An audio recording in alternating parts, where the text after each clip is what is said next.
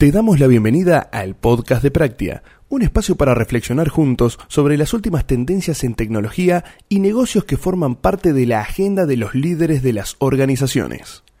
Esto es el podcast de Práctica.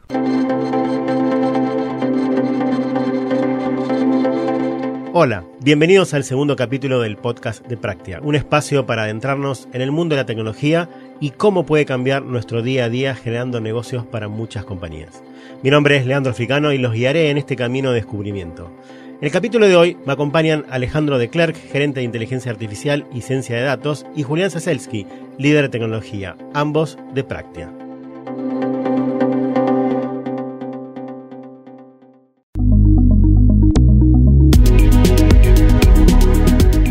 Nuestro episodio anterior nos sorprendimos con una inteligencia artificial capaz de generar textos. Bueno, las sorpresas nos acaban. Hoy vamos a ver de qué se trata DAL-I 2, que es una inteligencia artificial generativa capaz de diseñar imágenes a partir de una consigna escrita en lenguaje natural. Esto, estas novedades y esta tecnología inundó las redes sociales y generó intensos debates sobre los límites de la creación artística. Día a día vemos estas insólitas combinaciones que van desde el pato Donald liderando un concierto de The Rolling Stones hasta un perro labrador pintado al estilo Van Gogh, pasando por cualquier cosa que se le ocurra a cualquier persona, sin que importe lo compleja o lo disparatada que sea la imagen que se está buscando.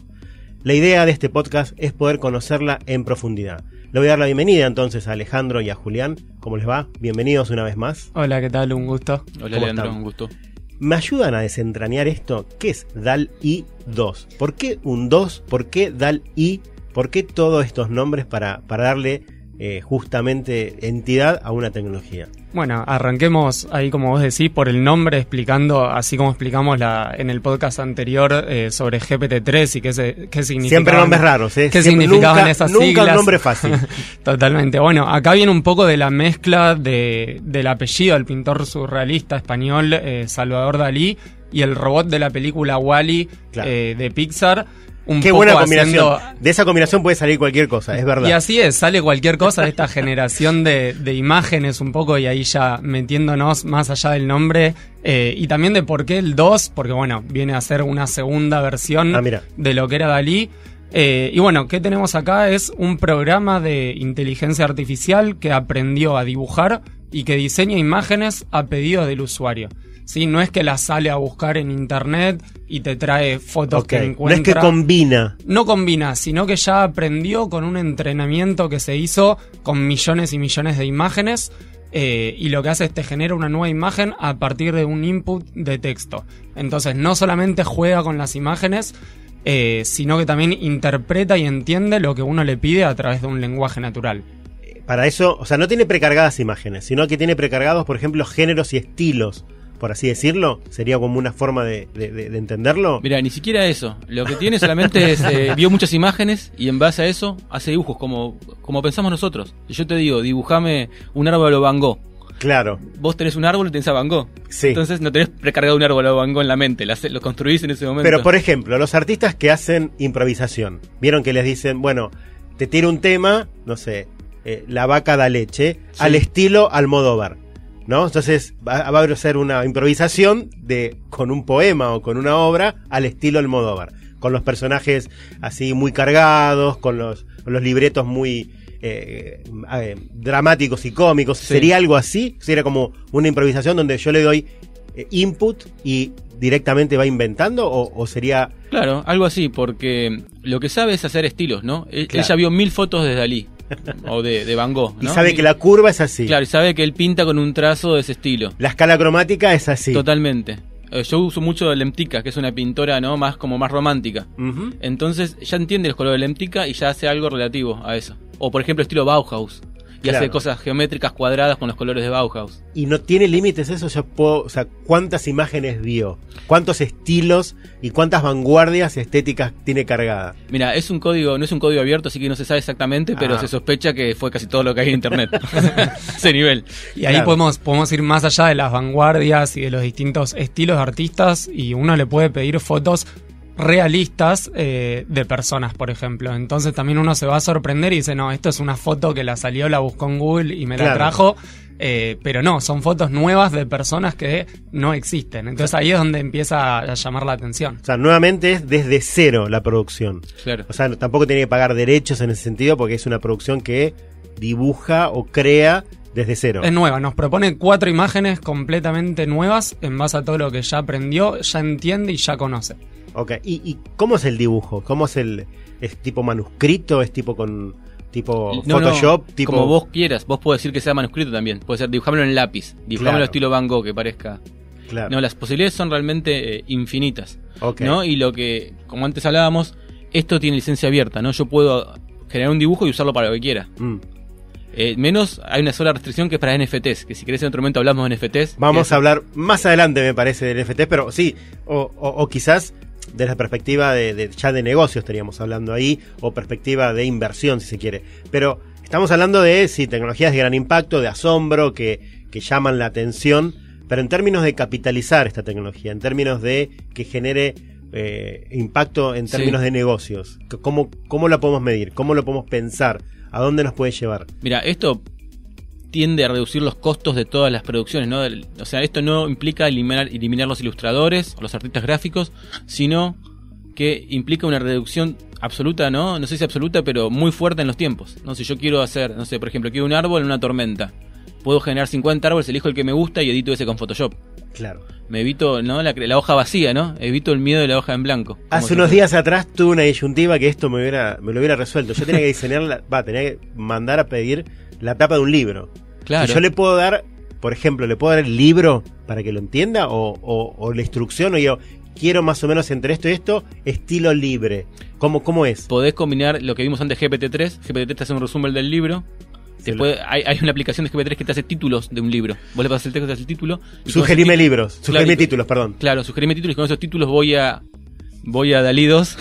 no, es todo una, está todo muy combinado, muy entrelazado, ¿no? Sí, y ahí va toda la creatividad que uno le pueda poner encima de estas, a estas distintas plataformas, herramientas, para generar realmente lo que uno quiere. Como decíamos recién, me puede ayudar a generar una tapa o una tapa de un libro. O un póster Eh, de una película. claro, un póster de una película que después no es que le va a sacar trabajo al diseñador gráfico, sino que le va a dar esta cierta creatividad extra y después el diseñador lo va a terminar adaptando a como uno quiere. Es como, de alguna manera, quebrar ese momento cero, ¿no? Quebrar ese, esa hoja en blanco Totalmente. que tanto artistas como periodistas, como muchas personas que vivimos de la creatividad, tenemos miedo. O sea, sería como quebrar ese primer impulso, además de la eficiencia que hablabas vos. Sí, ahí también no es solo quebrar el primer impulso, sino quebrar los cuatro primeros impulsos, porque desde el vamos uno le pasa en el prompt, le pasa un input de texto, una oración, y no nos devuelve una imagen, nos da cuatro opciones posibles para ese primer texto que uno le pasó. Bueno, cuando uno tiene un cliente siempre le dice, pasame tres opciones. ¿no? Bueno, claro, Ese te paso cuatro, ahí tenés el valor agregado también que esto te puede dar.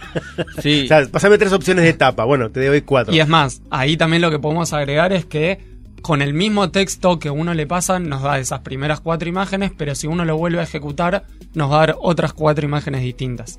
Claro. Eh, volviendo al tema del negocio, digamos, sí. ¿qué aplicaciones puede, o sea, una compañía discográfica puede tenerlo para las tapas de sus discos? Eh, no se me ocurre, ¿no? Una, una productora cinematográfica puede tenerla para los pósters de su de sus películas. ¿Qué, qué otras qué otras instancias podemos Sí, imaginar? A mí lo primero que se me ocurrió fue cuando uno es chico, ¿no? Tiene una banda de Sí. rock, tiene 15 Todos- años, quieres hacer su banda. Imagínate lo que es el arte, ¿no? De lo que uno puede acceder. Ahora estamos como elevando, ¿no? El nivel eh, de acceso a, a producciones artísticas eh, para todo el mundo, ¿no? Porque Mm. esto básicamente es una tecnología gratis o casi gratis, entonces se arma un montón de posibilidades.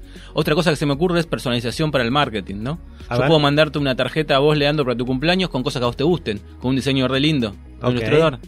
Ok, y eso también se puede poner en una web abierta para comercializarlo, por ejemplo. Claro, claro, puedo decir, bueno, mira, es tu cumpleaños, te mando, no sé, con un micrófono de una radio, como que para sentirte identificado con una foto tuya, o, o una foto tuya en un estilo surrealista. Mm. Sí, o también para pequeños emprendimientos, startups, te puede servir hasta para armar el manual de marca entero, obviamente con la ayuda de un diseñador que lo puede ir adaptando, eh, pero te va generando ideas que uno puede llevar a ese manual, como también posteos para redes sociales, te puede dar Claro. una mano con eso. Sí, sí, o invitaciones, por ejemplo. Totalmente. O sea, flyers de Sí, sí, sí. invitaciones. Sí, Eh, sí. Todo ahí- viste que la ilustración siempre fue algo bastante caro, ¿no? El- Exacto. Mucho más caro que el, que el diseño. Acá la ilustración va a ser no sé si un commodity, pero va a ser muchísimo más barata. Mm.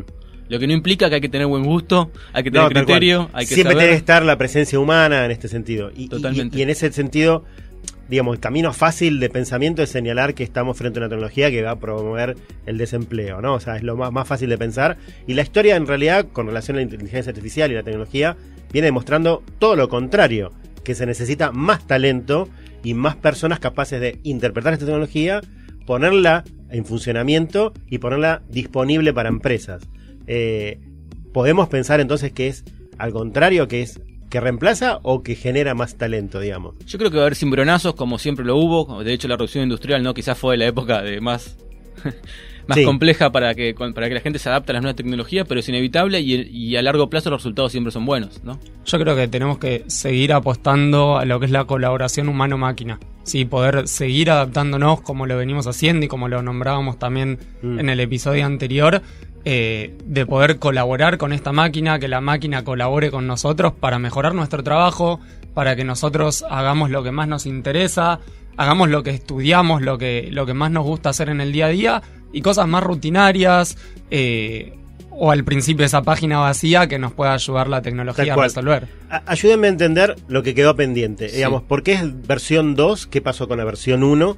Eh, si es de cómo se consigue, cómo se accede y si se necesitan conocimientos previos para, para adquirirla o para, digamos, a- acercarse. Mira, te cuento un poco la historia. Si bien Dalí 1 fue, se nació salió en el 2018, fue un modelo bastante revolucionario, este es un tema viejísimo para la ciencia de datos, un tema queridísimo nuestro que siempre quisimos hacer.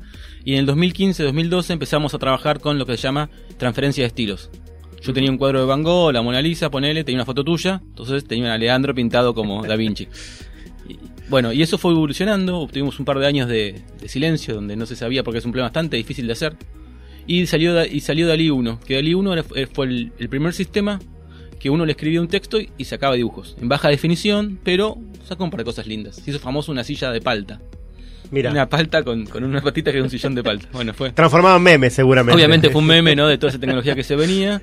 Y después Dalí 2 lo que, lo que hizo fue un cambio totalmente revolucionario porque empezó con las imágenes de alta definición y como GPT-3, en, el- en la base de GPT-3, porque hay que recordar que la misma, la misma empresa que hizo Ah. Dalí 2 y GPT-3, en la base todo lo que aprendieron con GPT-3 de interpretar el lenguaje, lo usan en Dalí 2. Por eso Dalí 2 recibe texto en cualquier idioma y, re- y si uno hace comete un error de tipeo, igual se entiende. Ah, Dalí lo corrige. Claro. Me estás diciendo eh, Picasso, puse con una sola S. Claro. Me estás poniendo Picasso, yo entendí que, que es Picasso con doble S, claro. Totalmente. Entonces, esa combinación de todos estos factores hizo que Dalí 2 sea una revolución, que Dalí 2 es más, eh, no es tan Dalí 2, es más 2 que Dalí, Claro. porque cambió toda su tecnología por detrás y todo su rendimiento.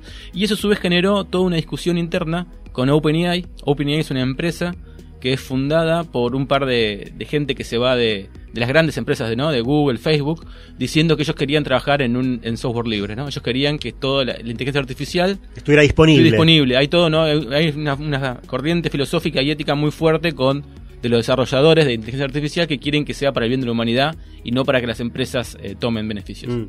¿Qué pasó con esto? Todo empezó todo bien hasta que se, se quedaron sin plata, le tuvieron que vender un pedazo a Microsoft y ahora lo ahora Ay, cayó en las manos del poder. y ahora, y ahora como que ellos ahora ellos intercalan, Ca- lanzan cosas gratis, modelos gratis y los modelos que son muy eh, muy revolucionarios lo, lo ponen los controlan un poco más. ¿Por qué? Porque esto también tiene problemas éticos. Yo puedo hacer tu cara en una situación que vos no te gusta estar y nadie se puede quizás nadie se dé cuenta. Claro. Entonces, te decía, entonces salió una nueva ola de, de esto que se llama Stable Diffusion, que es un software totalmente open source, ¿no? Donde cualquiera puede ir, entrenarlo y hacer lo que quiera. Y es más, hasta allá hay un montón de cosas nuevas hechas sobre eso. Ahora hay una, está muy de moda, una aplicación en donde yo subo 10 fotos mías y me hacen, me hacen a mí en todos los estilos que yo quiera. Tipo Game of Thrones, ¿viste? O Ah, de, sí, de sí. guerrero medieval, de mago, de lo que quieras. Bueno, te digo cosas así, ejemplos. Pero la industria publicitaria también se puede nutrir, estoy pensando Totalmente. ahora. Claro. Todos los, co- los contenidos generados, ¿no? Eh, todos los contenidos gráficos pueden nutrirse. Y es más, esto nos está llevando hacia un punto, que no, no va a pasar ahora, pero sí dentro de un par de años, en donde podamos llegar a tener un guion generado por una computadora. Bueno, es lo que te iba a decir, la próxima pregunta, ¿no? Al estilo Guillermo del Toro, por ejemplo. Quiero que hagas un. eh, tengo un guion, quiero que hagas imágenes, busques esa imagen al estilo, no sé, eh, Steven Spielberg o Sí. Guillermo del Toro. Y ya hay una generación que se llama text to video. que te- yo pongo, quiero un, pe- un perrito bailando en el agua. Y me hace un video cortito de un minuto de un perrito bailando en el agua. Sí, y ahí con esto ya nos metemos, como decía Ale recién, eh, en temas morales y éticos, con todo lo que venía pasando en el último tiempo con temas de fake news. eh, Uf, de si se claro. van a generar noticias falsas, ya sea en video, en imágenes, eh, y, y va a ser muy difícil el poder eh, diferenciarla de la realidad o, o de Claro. la no realidad. Bueno, sobre eso hubo, también circularon videos donde intercalaban, eh, cambiaban las caras de fragmentos de película Sí, con sí. otros actores. Entonces, como que generaba la duda de dónde estábamos parados, frente a qué realidad estábamos parados. Si era totalmente fake, como decíamos recién, o era algo creativo, era digamos, no, no, no, queda muy claro, los límites son aún difusos en ese sentido. Pienso, pregunto, digamos. eh, eh, digamos. Sí, mira, yo tuve una discusión la semana pasada muy interesante con un chico del equipo, un físico, que dice, se vio una noticia que una persona había hecho una obra de arte eh, donde todas las obras de arte estaban hechas por inteligencia artificial. Entonces decía, eh, pero no hizo nada, el tipo es un, sí, sí. es un Solo- farsante. ¿no? y yo le dije, no, el hecho artístico también está en hacer eso. O sea, el hecho artístico más sobre todo en el arte más moderno, ¿no?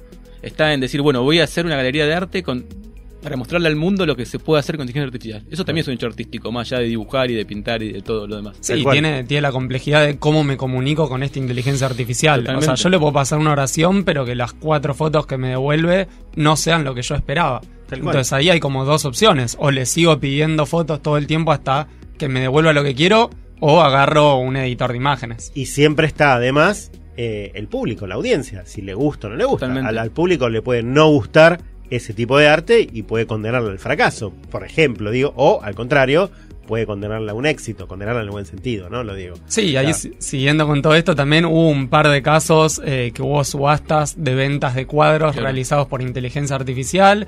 El jurado sabía que estaban realizados por inteligencia artificial y ganó la subasta igualmente Claro. un cuadro generado con esta tecnología y después, bueno, imaginémonos todo el, el colectivo de, eh, de artistas que por viene atrás de esa Claro. subasta. Antes mencionábamos el tema del NFT, ¿no? Que estaba como Sí. limitado. Podríamos explicarle un poco eso como para poner en contexto, primero que es un NFT, por supuesto, si son tan amables, y a partir de ahí, ¿por qué hay una limitación en ese sentido?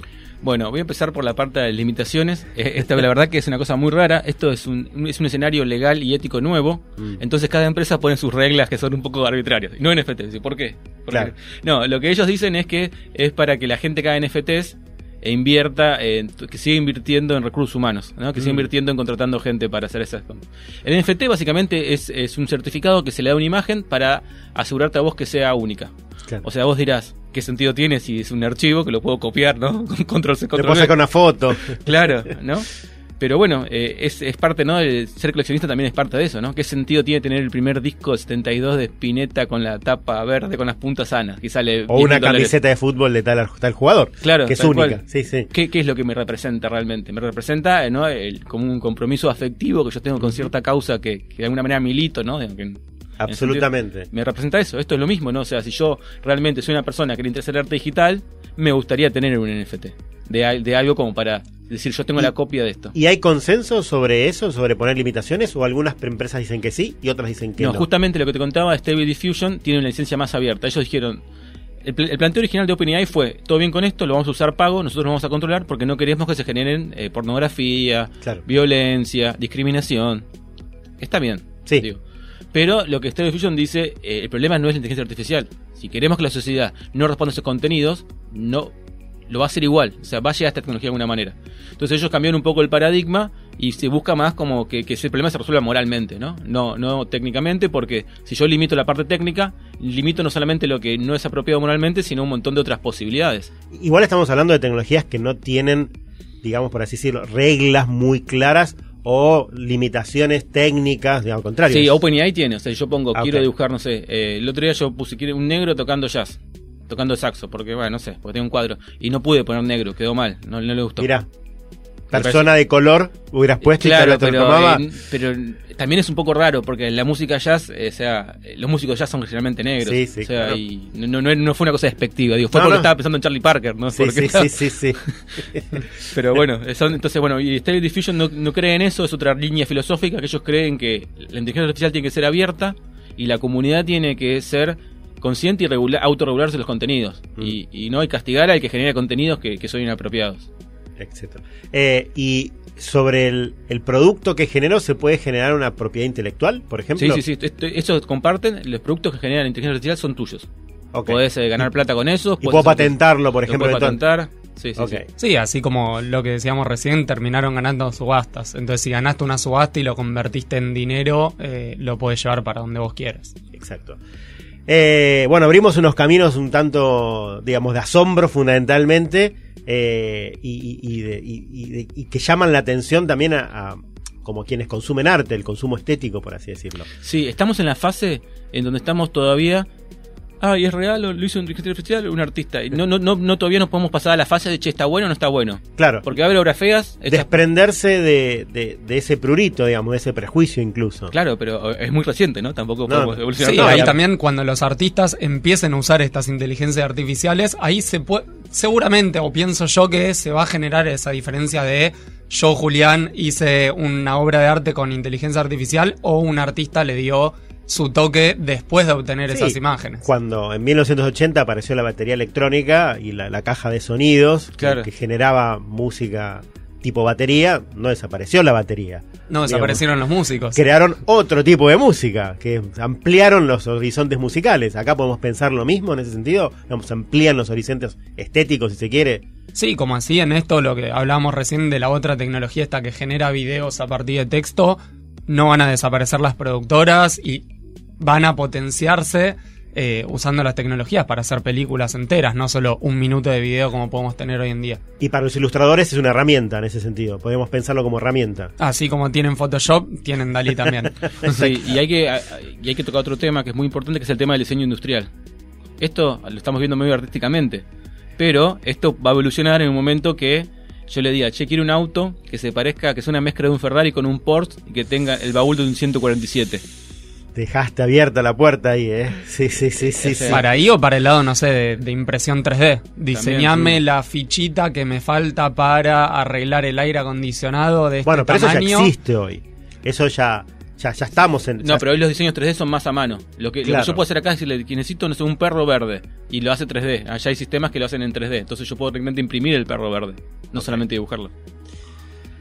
Vaya, Alejandro Julián me dejaron un poquito sorprendidos, más todavía si se puede dejarme sorprendido eh, después de, de hablar de GPT-3 y hoy hablamos de Dalí 2. eh, me han dejado sobre todo con la boca abierta. ¿Quieren adelantarme qué vamos a ver en el próximo capítulo? Dale, y te voy a decir otra cosa. Eh, La semana pasada miramos una declaración del presidente de, eh, de OpenAI Ajá. y le preguntaron qué objetivo tenés para el 2023. Le Ya. dijeron mejorar GPT-3, eh, mejorar DALI 2. No, dice, quiero que la gente le hable más de estas dos cosas que sean cosas del pasado. Tengo algo mucho mejor para ustedes. O sea que lo que estamos hablando ya no está sirviendo, digamos. Hay que verlo, escucharlo rápido este podcast porque en dos meses ya es obsoleto. Y bueno, sí, en el próximo capítulo vamos a estar hablando un poco de, de lo que es la evolución y la revolución de lo que es el aprendizaje. Vamos a hablar sobre lo que es RL, Reinforcement Learning. Eh, y bueno, no se lo pierdan que va a estar tan interesante como estos dos. Si había nombres raros, me lo complicaste un poco Lo más. llevamos para el inglés un poco. Gracias, Julián. Gracias, Muchas gracias. Alejandro. Nos Muchas vemos gracias, Leandro.